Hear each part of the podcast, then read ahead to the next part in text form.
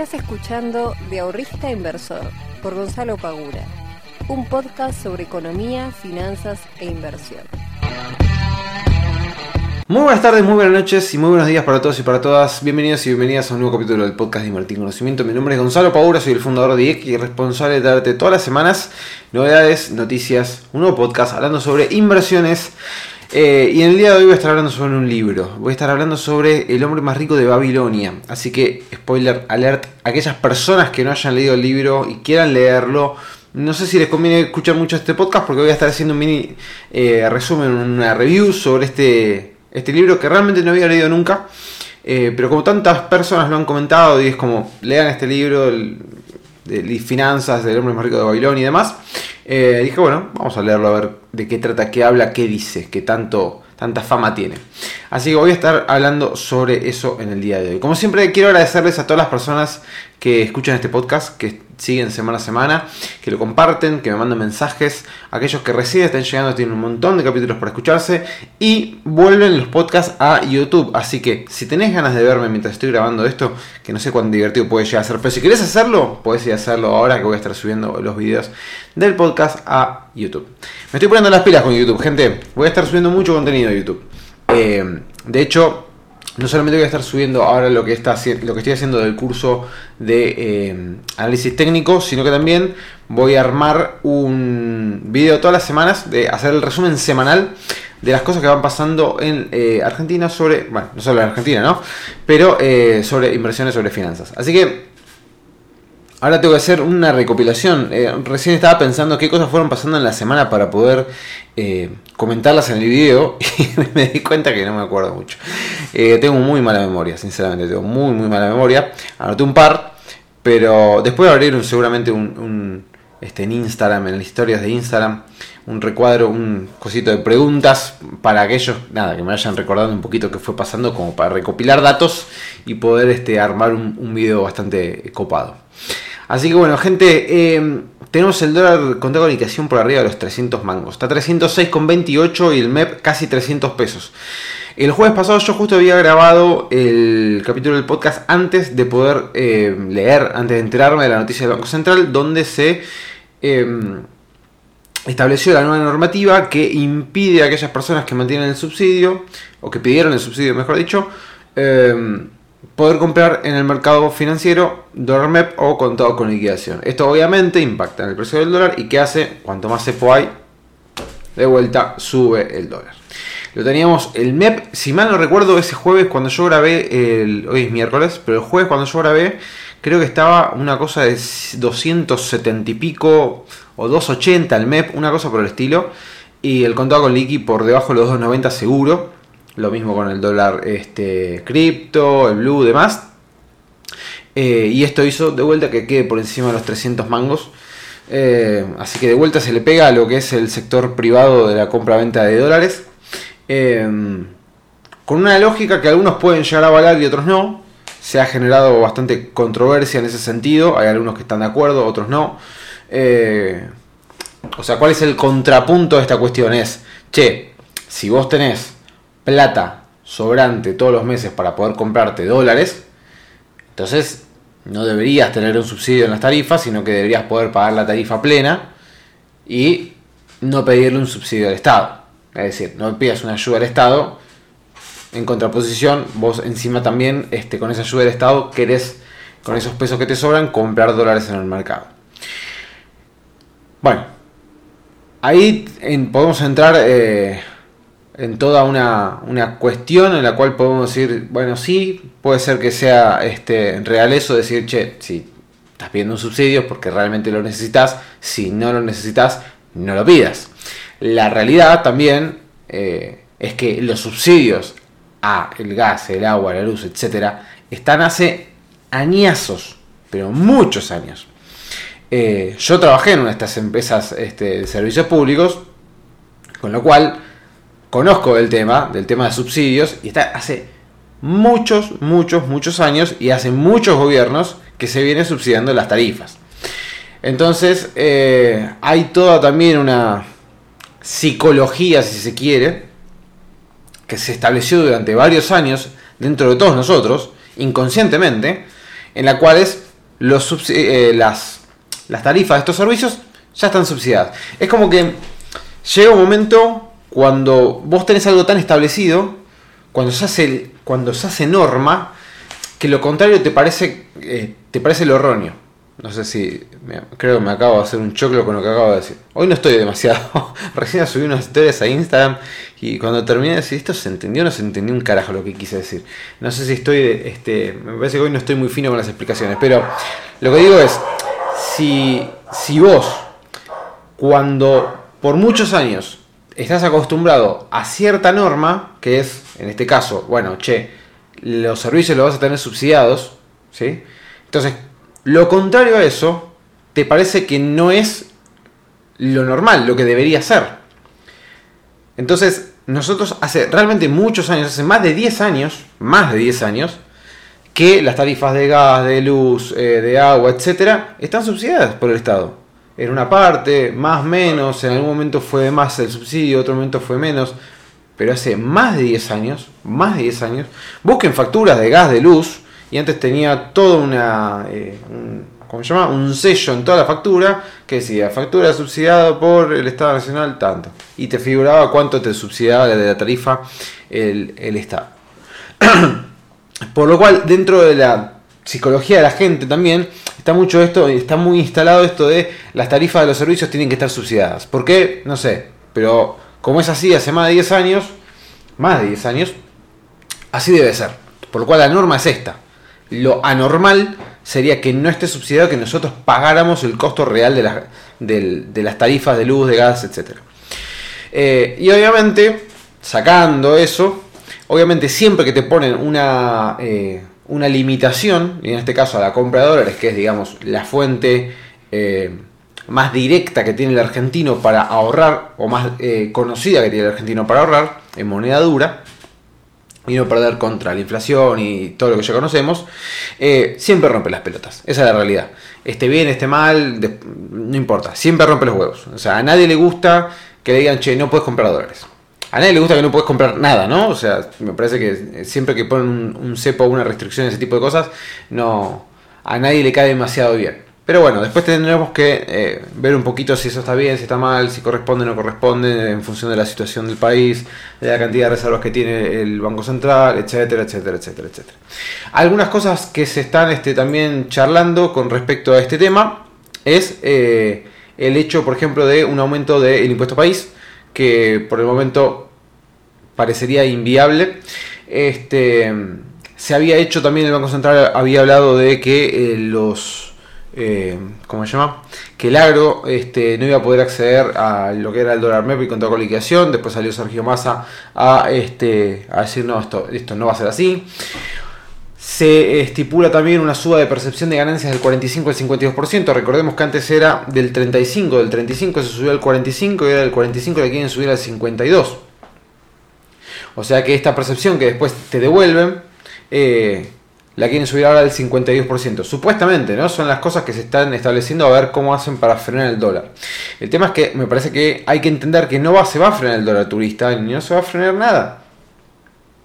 Me parece que no, eso hay que ya empezar a entenderlo. Eh, aparte, esa percepción después quieren ver si la devuelven o no la devuelven. Bueno, nada. Eh, pero subirla a 52, viste, ya es como. Es eh, un impuesto ya demasiado exagerado, me parece. Chat, los dos impuestos que tienen, el impuesto país y el impuesto a las ganancias, este que después te devuelven supuestamente y demás. Yo tengo un montón de plata ahí que no me quieren devolver ahora, que están supuestamente viendo si me tienen que devolver o no. Eh, pero, viste, estás pagando, no sé, yo que pago, por ejemplo, publicidad en, en, Facebook para las redes sociales y demás, ves el resumen de la tarjeta y no sé, de Facebook me llega esto y este otro es impuestos. No puede ser. Bueno. Entonces se están eh, y viendo también el hecho de eh, si hay un cupo para el gasto de tarjeta de crédito. Si hay un cupo de decir, che, no vas a poder gastar más de 500 dólares por mes en tarjeta de crédito. Son cosas que se están evaluando a ver qué es lo que sucede. Pero bueno, gente, eh, ya me comí 9 minutos del podcast, así que me voy a poner a hablar sobre el libro. como les decía, aquellas personas que no hayan leído el libro de El hombre más rico de Babilonia y lo quieran leer y no tengan ganas de que nadie se los se los spoileé, no escuchen este podcast o escuchen hasta esta parte y déjenlo porque voy a hablar justamente de este libro. Eh, recomiendo que lo lean, recomiendo que lo lean, pues es un libro corto, sinceramente es un libro bastante, bastante corto. Yo lo leí en PDF, no me lo compré. Eh, y creo que eran 100, 100 eh, páginas, si no me equivoco. es un libro bastante corto, por lo cual, léanlo. Es una, un, libro cortito que se puede leer rápido, que en un día, si, si sos un, lector este, voraz, o si no un poquito más, lo vas a leer tranquilamente. Este, no tiene tecnicismos ni nada por el estilo, así que no es un libro pesado de leer ni nada por el estilo. Así que léanlo, lo recomiendo que, lo lean, no viene mal. Eh, y básicamente el libro, digamos, eh, relata o cuenta la, la, historia de un hombre de, que vive en Babilonia, obviamente, llamado Arcat, en la cual este hombre es el hombre más rico de Babilonia y cómo va compartiendo eh, su sabiduría de cómo logró generar su riqueza, dado que eh, no es que nació en cuna de oro, sino que, digamos, como diríamos nosotros, la, hizo desde cero, ¿no? Este, es interesante en ese sentido cómo de manera narrativa, como en, mini, en mini historias, en los capítulos están separados como son como todas mini, mini historias, eh, te va tratando de transmitir diferentes enseñanzas, ¿no? Pero el libro básicamente y lo que hace mucho hincapié, eh, diría que todo el hincapié que hace es en el tema de la gestión del dinero y el ahorro. Eh, en donde la principal, la principal, principal idea que sacamos del libro en, conceptos de, finanzas, por así decirlo, es ahorrar el 10%, el 10% de tu salario.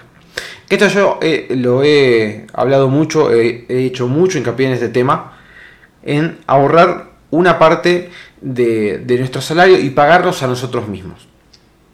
Vieron que yo muchas veces dije, che, vos cobras tu sueldo, tenés tus gastos, este, tus gastos fijos, tenés tus gastos de ocio y demás, ¿eh? perfecto. Pero pagate a vos mismo. Porque en definitiva, tu salario se da en función del tiempo que vos utilizaste para poder ganártelo. Todo ese tiempo que vos, hasta que llegaste a la oficina, trabajaste, pusiste tu conocimiento, tu esfuerzo, tu tiempo en él, cobraste un sueldo fantástico. Pagate a vos mismo y después de que te hayas pagado vos mismo con ese sueldo, que parece medio este, eh, ridículo que lo estoy diciendo, pero es real, después de pagarte a vos mismo, paga todo lo demás. Fíjate cómo haces para vivir con el resto. Del 100%, el 10% es tuyo, viví con el 90%. Entonces el libro hace mucho, mucho, mucho hincapié en esto. Y este hombre eh, llamado Arcad lo que dice es, como ese 10% que vos vas guardando mes a mes, lo vas invirtiendo y año tras año, a lo largo de los años, y también esto es algo interesante del libro que te habla sobre el largo plazo, como siendo paciente y siendo constante y guardando ese 10% todos los meses, generando un mínimo interés con, eh, con ese ahorro que vos vas teniendo, como a lo largo de los años podés generar grandes riquezas. Y esto me pareció interesante. Eh, dado que hoy vivimos en un mundo totalmente revolucionado, en un mundo donde todo el tiempo, todo es ya, todo es ahora, eh, tanto quiero aprender todo sobre finanzas, quiero saber todo sobre esto, quiero aprender a tocar la guitarra mañana, quiero aprender a, eh, no sé, o quiero ganar un montón de dinero en muy poco tiempo. Eh, si bien obviamente que los tiempos para ganar plata y un montón de cosas más se han acelerado y se han acotado. O sea, hoy una persona literalmente con poco dinero puede llegar a generar una cantidad de ingresos que hace 30, 40 años era imposible. Imposible por un montón de cosas que no existían, tecnologías y demás. Eh, hoy se pueden dar, pero también hay mucho marketing y mucha cuestión de Dale, dale, conseguilo ya porque ¿qué, edad tenés? ¿Tenés 30? Ya tendrías que tener 5 casas este, y 2 autos. Si no la pegaste a los 20 y pico, si a los 23 eh, no sos eh, el Bizarrap y no estás allá en, la, cúspide, no, no, estás mal, estás haciendo algo mal. Así que metele porque te está, te está comiendo los tobillos. Y lo que hace que esto es junta el 10% todos los meses, mes a mes, juntalo, invertilo, de a poco, de a poco, de a poco, de a poco. Y en el largo plazo, cuando tengas, si vos haces esto todos los meses de tu vida, desde que no sé, desde que tenés 20 hasta tus 50, 60 años, vos decís, che, Gonzalo, no quiero esperar a los 60. Bueno, pero si vos haces esto todos los meses, de tus 20 hasta tus cuando tengas 40, 50 años y eso lo invertiste de manera constante a una tasa este, eh, segura, sin correr demasiados riesgos, vas a tener un gran capital. Vas a tener un gran capital. Entonces, hace mucho hincapié en esto. Entonces, en la primera parte del libro habla como sobre dos amigos que no tenían un mango y le van a hablar a este Arcad, decirle, che, nosotros venimos de la misma escuela, hicimos todo lo mismo, ¿cómo fue que vos juntaste la plata que juntaste y nosotros tenemos totalmente los bolsillos vacíos. Les va contando un poco la historia de cómo fue que lo hizo. Les cuenta esto, ¿no? Esta, esta cuestión de ahorrar este 10% todos los meses. Eh, la importancia también eh, de tener una persona, porque este, esta persona, Arcad, cuenta que eh, una persona muy adinerada le, transmitió sus conocimientos de cómo poder gestionar el dinero y cómo generar una riqueza. Eso también es algo eh, muy interesante de, em, de conseguir a alguien, a alguien si, si, si es posible, un mentor, una persona, un referente, en el cual decir, bueno, che, a esta persona evidentemente tiene el conocimiento, vamos a tratar de capturarlo, capitalizarlo y aprovecharlo a mi favor también. Eh, a veces es más difícil el camino, me parece a mí, es más difícil el camino en solitario, decir, bueno, yo quiero aprender esto desde cero y lo voy a hacer por mi cuenta, que si vos conseguís, si tenés la posibilidad de acercarte a alguien que ya haya hecho ese camino y que te pueda decir, che, en este camino te vas a cruzar con un montón de cosas y hay un montón de cosas que yo te puedo llegar a contar que te van a acelerar el proceso y que te van a hacer que no te equivoques o que evites equivocarte en ciertas cuestiones. Inevitablemente siempre que vos le enseñás algo a alguien, sea lo que fuere, no estoy hablando solamente de finanzas, pero me parece que siempre que vos le transmitís eh, algún conocimiento a alguien, eh, independientemente de cuán aplicado sea esa persona, algún error en algún momento va a cometer. Y está bien que eso suceda. Porque esos errores van a decir, ah, al final me terminé mandando esta, esta macana que me había dicho que no me tenía que mandar, pero me la mandé igual. Pero ahora que me la mandé la puedo visualizar mucho mejor. Sé que está mal porque ya me habían dicho que esto no tenía que hacerlo. Por lo cual la próxima vez no lo voy a volver a repetir y voy a seguir este. Voy a seguir para adelante con todo lo que me, enseñó este, mi mentor, la persona, mi amigo, padre, etc. Bien. Entonces está bueno también eso de tratar de eh, aprovechar a las personas que tengan esos conocimientos, ya sea el que, el que el que ustedes quieran aprender y darle bola, ¿no? Escucharlo, prestar atención eh, y no querer eh, hacerse el que se la, que sabemos todo y no. Eh, yo de hecho, hace poquito compré un curso de finanzas porque yo quiero seguir aprendiendo y sé que hay un montón de personas que saben muchísimo más que yo y que tienen otros enfoques, otras experiencias, han invertido en mercados que yo nunca he invertido, por ejemplo, y que quiero aprender. Entonces, sigo comprando un curso de finanzas. Eh, también este, trato de, leer lo más que puedo sobre el tema porque quiero seguir aprendiendo. Después, bueno, hay, algunas, hay algunos capítulos que... a mí lo que, me, lo que me pasa con este tipo de libros es que yo siento que en definitiva eh, muchas de las cosas que se pueden llegar a, capturar del libro se podrían escribir en muy poco menos y decir, che, me leí 10 páginas de esto que se podrían haber resumido en tres párrafos. Me pasa mucho eso. Eh, pero bueno, entiendo que es un libro, entiendo que hay que llevar una narrativa y demás. Nunca escribí un libro, por lo cual no lo sé. Eh, tengo ganas de hacerlo igual, pero. Eh, y tengo algunas ideas que en algún momento se las contaré. Pero hay algunas partes, no sé, por ejemplo, el capítulo. ¿Cuál era? El capítulo de la muralla. el capítulo. El capítulo 8. No, el 7, el capítulo 7, que habla sobre la muralla de Babilonia. No sé, yo la verdad que lo leí, dije, lo leí medio al pedo. Eh, tiene, tiene esas cosas, ¿no?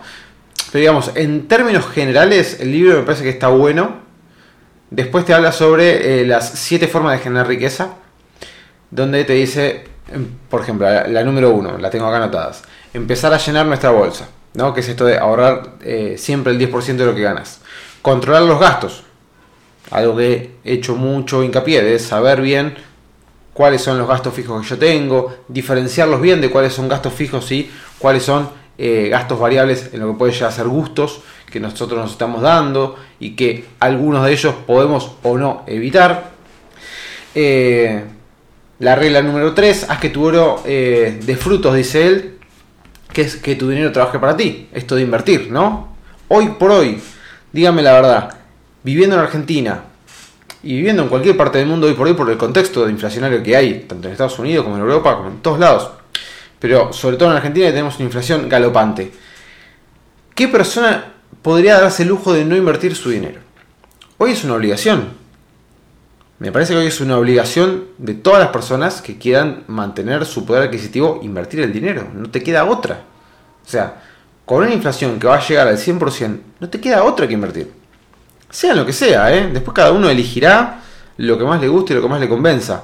Pero digamos, me parece que no te queda otra alternativa que ponerte a invertir tu dinero porque si no te lo va a comer la inflación. O sea, el poder adquisitivo se te va a evaporar. Te van a robar con el impuesto inflacionario, te van a robar.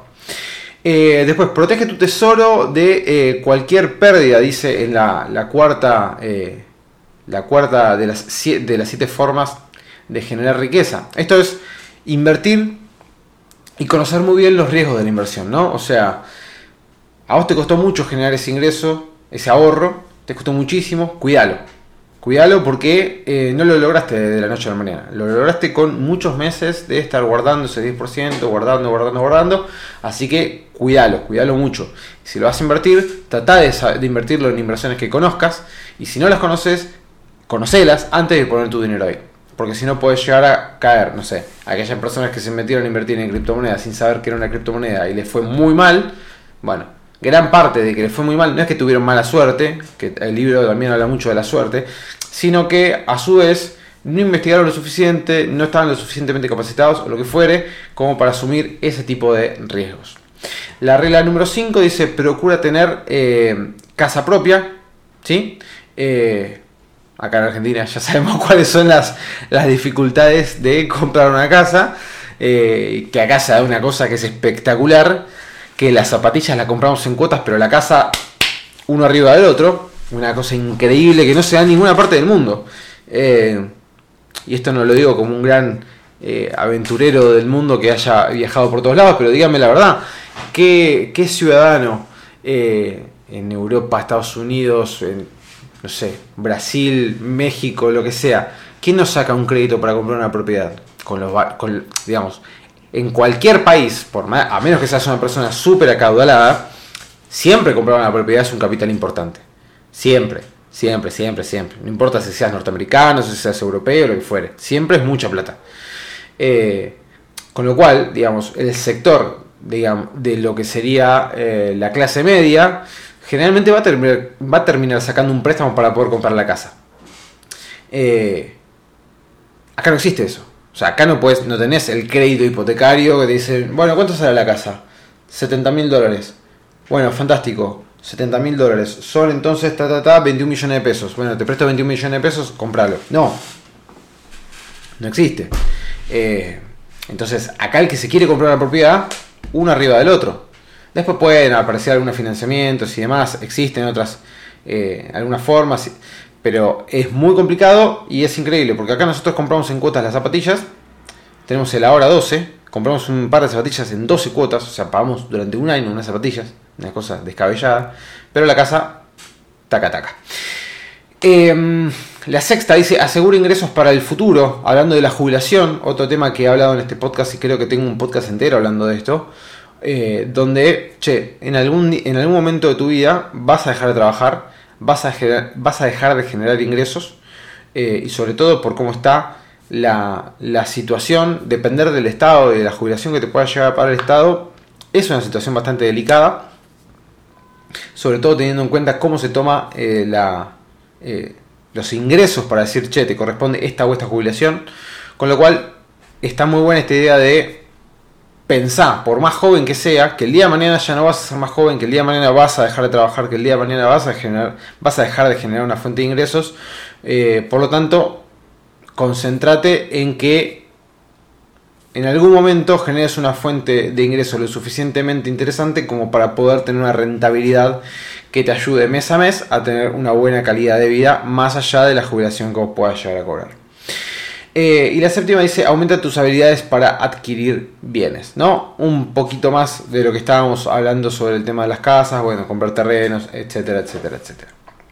Después también eh, nombra las cinco leyes del oro, que dice que el oro acude fácilmente al hombre que reserva una parte de sus ganancias para crear un bien en previsión eh, de su futuro y de su familia. El oro es rentable para quienes lo poseen sabiamente y lo encuentran uso en su provecho, o sea, aquellos que no lo derrochan.